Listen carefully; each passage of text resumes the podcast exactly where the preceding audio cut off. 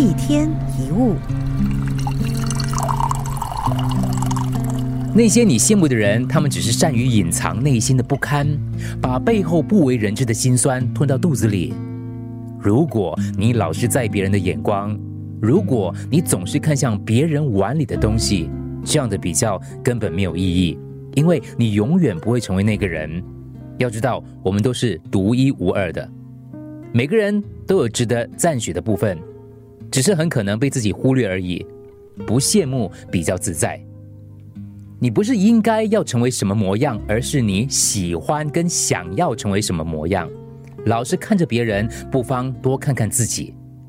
如果能够把羡慕别人、跟别人比较的时间用来改善自己、思考自己的需求，你的生活会因此变得不一样。有时看见别人拥有自己没有的，难免会在意。可是，就算你再怎么在意，也没有任何意义。既然是一时也不能改变、无法拥有的，不如就选择看淡。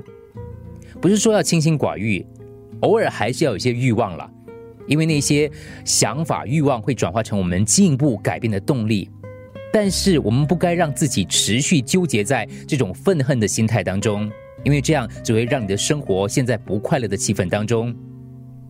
记得要让那些欲望成为自己想成长的动力，不要让那些期望变成只知道抱怨的阻力。所谓的安逸，是抱着知足常乐的心境，不要再汲汲营营过日子。我们愿意包容不喜欢、不认同的事物，然后懂得排解心里的烦躁。不用羡慕那些看起来有盈余的人，我们要懂得每个人都有他辛苦的部分。不要羡慕别人，不要看低自己，这样的你就已经向安逸的生活再靠近一些了。一天一物，除了各大 podcast 平台，你也可以通过手机应用程序 Audio 或 U F M 一零零三 SG slash podcasts 收听更多一天一物。